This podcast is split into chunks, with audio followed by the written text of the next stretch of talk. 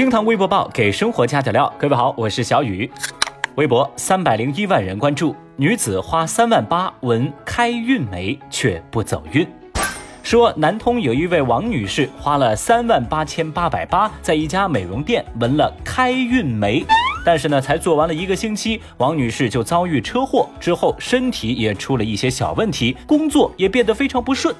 王女士就觉得呀，自己明明纹的是开运眉。怎么变得更倒霉了嘞？由于运势变差，王女士就找到美容店，要求店家退全款。但是店家回复：“哎呀，不可能，刚做完运气就好得起来呀，并且拒绝退款。”后来，王女士找到媒体曝光，美容院负责人就对媒体表示：“我们这儿啊。”从来没有过开运煤这个项目，而且啊，大家都是成年人，做事情应该有自己的判断力。这样吧，我尽最大的努力去给王女士申请退她一半的费用。王女士这番遭遇在微博上引发热议，一部分网友怪王女士智商捉急，他们说年底沙雕新闻开始冲刺，就王女士这智商啊，纹了再贵的眉都走不了运，这是脑子的问题，眉毛可不背锅哟。哦，另一部分网友则认为商家的套路太深了。这种操作完全是欺诈消费者。哼，那别的不说，反正商家这句“成年人要有判断力”，那是承包了小雨我的笑点。这说是开运眉，结果被开霉运。王女士这是没有小吴的命，还得了小吴的病啊！我就怕把钱全都退给你，你还把他们当智商税给交了。其实呢，要我说啊，这个光纹一个开运眉其实是不起作用的，主要呢是没有配套。你光眉毛怎么能够呢？哎，说到这儿正好，小雨我这儿正好有一份价值八万八千八百八十八的聪明绝顶鸿运当头发型套餐，王女士要不要考虑来我这儿做做头发呀？我信你个鬼！你这个糟老头子坏得很。微博一百四十六万人关注，日本旅店推出八点四元超低价房。最近，日本福冈一家旅馆推出了超低价住宿服务，住一个晚上只需要一百三十日元，约合人民币八块四毛钱。哦，这个房间内呢，设施齐全，榻榻米地板、折叠床、矮桌、电视、热水壶等。那么步行至闹市区呢，只需要十五分钟。但是你享受超低价的唯一条件，就是入住的旅客必须全程直播他入住之后的一举一动，不可以裸体。那么面对这样的要求啊，微博上有人跃跃欲试，有人摇头不止。不少人表示，几万双屏幕前的眼睛看自己睡觉也太惊悚了。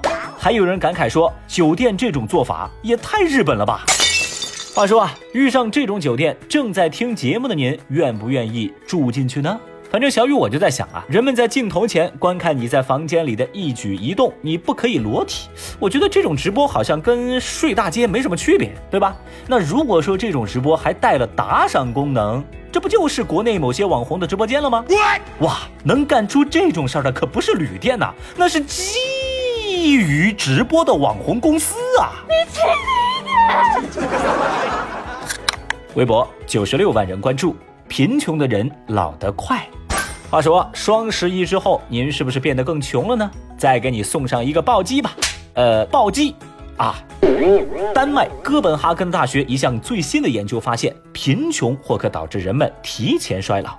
这项研究发表于《欧洲老龄问题杂志》上。研究人员对五千五百七十五名中老年人进行调查，其中百分之十八的人在过去二十年间经历了贫困的生存状态。研究人员评估了参试者的衰老程度，具体检测内容包括从座椅上站起来的速度、握力的大小、跳跃以及平衡能力等。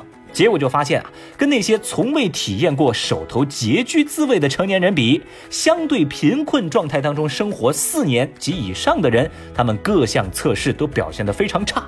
不仅如此，出现财务危机问题的参试者，他们血液当中的炎症标记物水平更高，C 反应蛋白水平上升。那么类似的结果登上热搜啊，其实也不是一次两次了。网友们对此呢，已经见怪不怪了，简直就不值一驳。那小雨我也在寻思哈，就这种还用你来研究系列，是不是没完没了了呀？哎，你们专家们是不是都是有钱的慌，闲的慌啊？你们要这么玩的话，那小雨我也不藏着掖着了，好吧？话说，经过我长期的不科学的、不严谨的、不负责的研究发现啊，钱不是万能的，但没有钱是万万不能的。钱太多人会死的哟，钱太少人还是会死的哎。Oh no！怎么样？我这个研究不比你们这些专家的差吧？就在昨天啊，袁华同学获得了全区作文比赛的一等奖，作文题目是我的区长父亲，掌声鼓励。